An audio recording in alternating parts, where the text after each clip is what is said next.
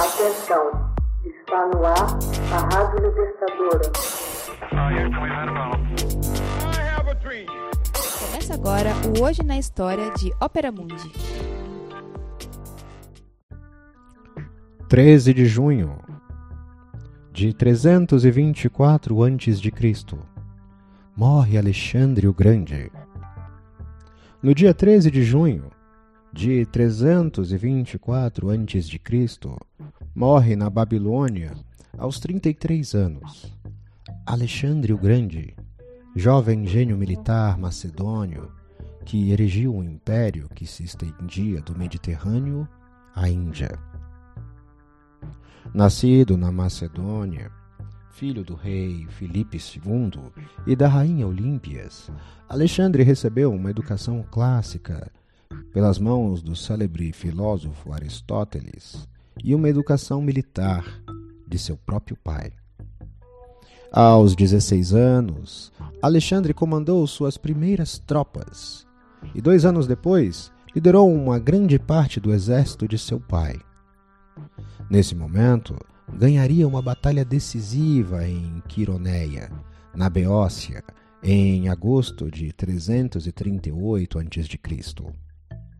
As tropas da Beócia e de Atenas, Megara, Corintos e Acaia eram um pouco superiores às da Macedônia, mas a vitória de Alexandre foi absoluta e robusta. Filipe usaria de sua habitual diplomacia para conseguir consolidar seu domínio sobre o mundo helênico. Tebas foi tratada com severidade por ter violado juramentos, Apenas Atenas foi tratada com generosidade, pois o príncipe Alexandre exigiu uma guarda de honra que levou as cinzas dos soldados mortos até sua terra natal. Um tributo único que incluiu a libertação de dois mil prisioneiros de guerra atenienses. Em 336 a.C., Filipe II foi assassinado e Alexandre ascende ao trono. Dois anos depois, o jovem rei comandou um grande exército na invasão da Ásia Menor para concretizar o grande sonho de seu pai: conquistar a Pérsia. Com maior efetivo que as forças inimigas, Alexandre exigiu um planejamento militar estratégico e manobras táticas sem precedentes. Jamais perdeu uma única batalha e por volta de 330 a.C., toda a Pérsia e a Ásia Menor estavam sob seu comando. Em seu império, construiu grandes e duradouras cidades, como Alexandria, no Egito, e promoveu mudanças políticas e econômicas radicais, baseadas nos avançados modelos gregos. Embora já controlasse o mais extenso império da história da humanidade, lançou uma nova campanha rumo ao Oriente logo após seu retorno da Pérsia. Em 327 a.C., conquistou o Afeganistão, a Ásia Central e o norte da Índia. No ano seguinte, seu exército, exaurido após oito anos seguidos de batalhas, recusou-se a seguir adiante. Sem alternativa, Alexandre e seu exército retornaram para casa em meio a uma difícil jornada através do inóspito deserto de Macrã. Finalmente alcançam a Babilônia.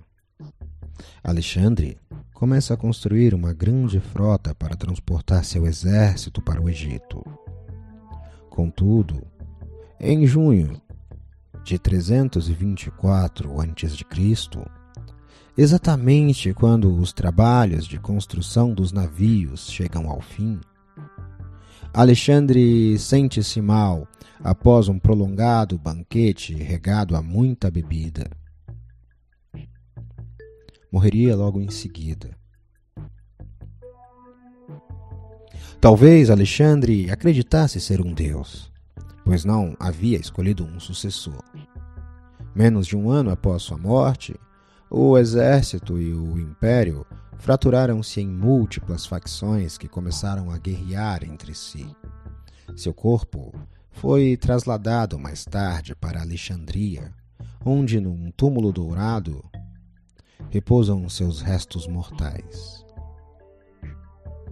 Hoje na História é uma produção de Ópera Mundi baseado na obra de Max Altman, com narração de José Igor e edição de Laila Manuelli. Você já fez uma assinatura solidária de Opera Mundi? Fortaleça a imprensa independente.